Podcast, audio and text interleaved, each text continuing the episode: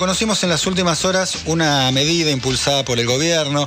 Allí estaba el presidente Alberto Fernández, eh, los ministros Sergio Massa y Matías Lamen, que presentaron el subsidio a la energía para clubes de barrio. Clubes de barrio, ¿eh? Hablamos muchas veces de los clubes de barrio, de la importancia, de la inserción social, del vínculo, ¿no? Con la gente del lugar. Clubes de barrio que a veces, bueno, se apagan, aparecen estos mega emprendimientos, gimnasios y demás. Pero lo que tienen los clubes de barrio es el lazo con la sociedad, con la gente que está alrededor, con los cercanos. Bueno, vamos a hablar un poquito de esto con Francisco Chiván, él es director de clubes argentinos del Ministerio de Turismo de, la Nación. Francisco, Diego Schulman te saluda, ¿qué tal? Buen día, ¿cómo estás? Hola Diego, buen día. Muchas gracias por el llamado. ¿Cómo están? Bien, bien. ¿Por qué nos contás un poquito lo que anunció el gobierno y de qué manera beneficia esto a los clubes de barrio?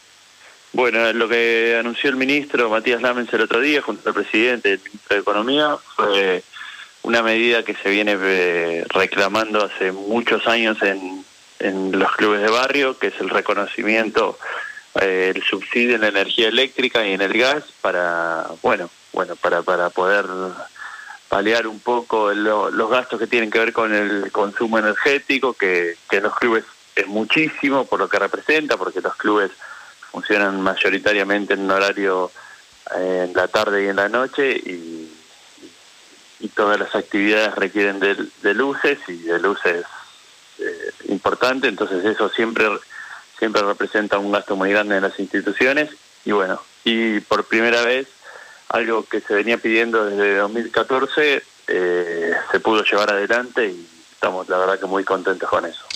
Eh, ¿Esto es de manera permanente o es por un plazo perentorio? No, no. Eh, esto va a ser eh, permanente. Hay que inscribirse. Hay, que inscribirse para solicitarlo, pero es permanente. Esto lo que va a hacer es que van a mantener el subsidio a la energía eléctrica y al gas para los clubes de barrio. Bien, ¿inscribirse a dónde? O sea, está escuchando a alguien que está a cargo de un club de barrio. ¿Qué tiene que hacer?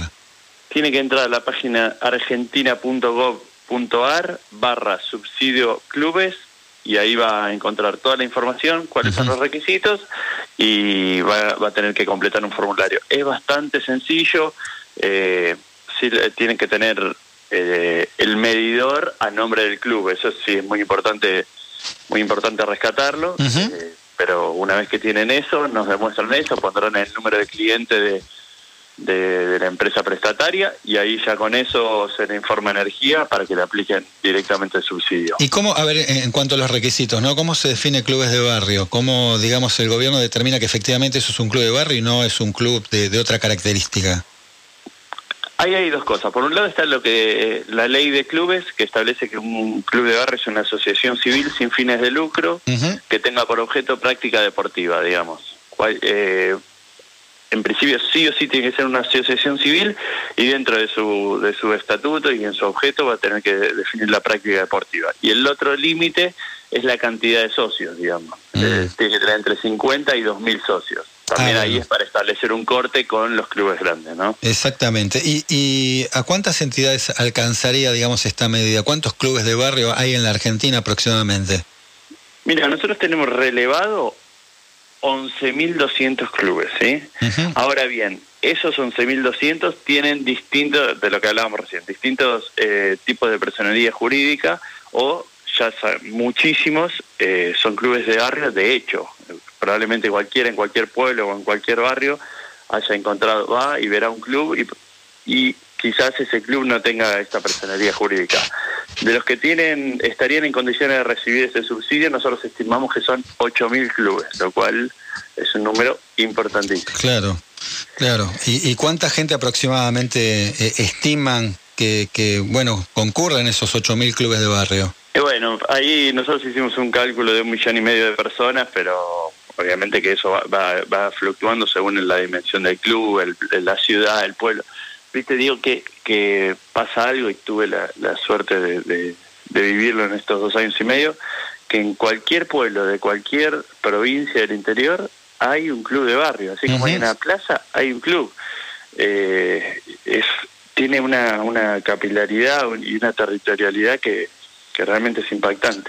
No, hay un vínculo además con, con, con, efectivamente con el barrio, ¿no? Aquellos que concurren a clubes de barrio es un lugar donde uno va, obviamente, a hacer deporte, pero a sociabilizar y este y se entrelazan, bueno, hay relaciones, ¿no? Con la gente del barrio, creo que hay un vínculo este grato, ¿no? Este es personalizado, ¿no? Da la sensación que hay muchas entidades hoy en día, grandes gimnasios que es súper despersonalizado, ¿no? La gente va a hacer una actividad y se va y casi que no habla o tiene una conversación con dos, tres personas, pero no hay un vínculo, ¿no? Me parece que por ahí el valor agregado de los clubes barrios eh, va, va un poquito por ahí.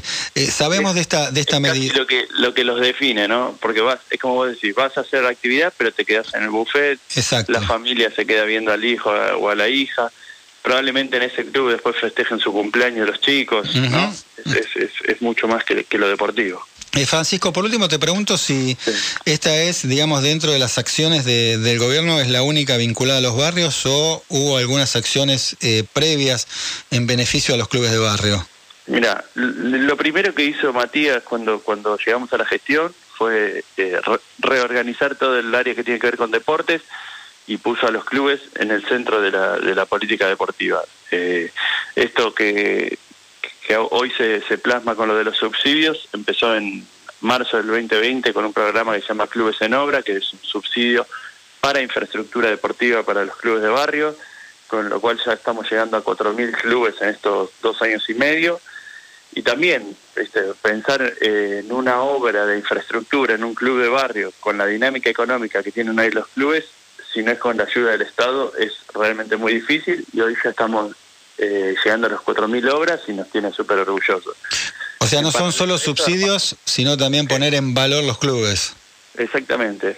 Y, y la otra pata que tenemos es eh, el programa de regularización, que eso articulamos con los municipios, para que pongan a sus clubes en regla, porque también es, es creo que decíamos antes, miles de clubes que existen de hecho y que tienen quizás varios años de historia y nunca por, por, por poner otras prioridades son totalmente entendibles, que es atender a los chicos, ir a comprar una pelota, pero nunca se paga el contador, nunca se le paga el escribano y nunca se, se llama lo que llamamos tener los papeles en regla. Uh -huh. Y eso los deja fuera de un montón de derechos que hoy los clubes tienen.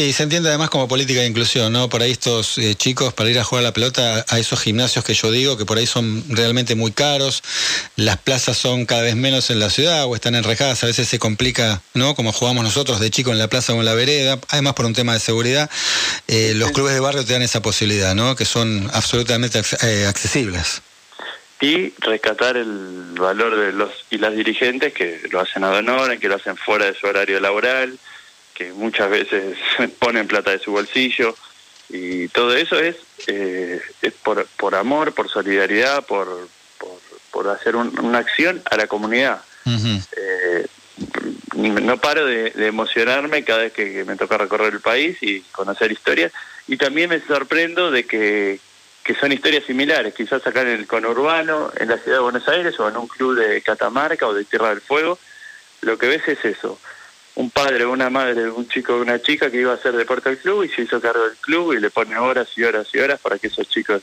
estén ahí adentro. Bien, Francisco, gracias eh, por la comunicación, por hablar con nosotros esta mañana. Bueno, un gustazo, Diego, y un saludo a todo el equipo ahí también. Gracias. Eh. Francisco Chivané, director de Clubes Argentinos del Ministerio de Turismo de, de la Nación.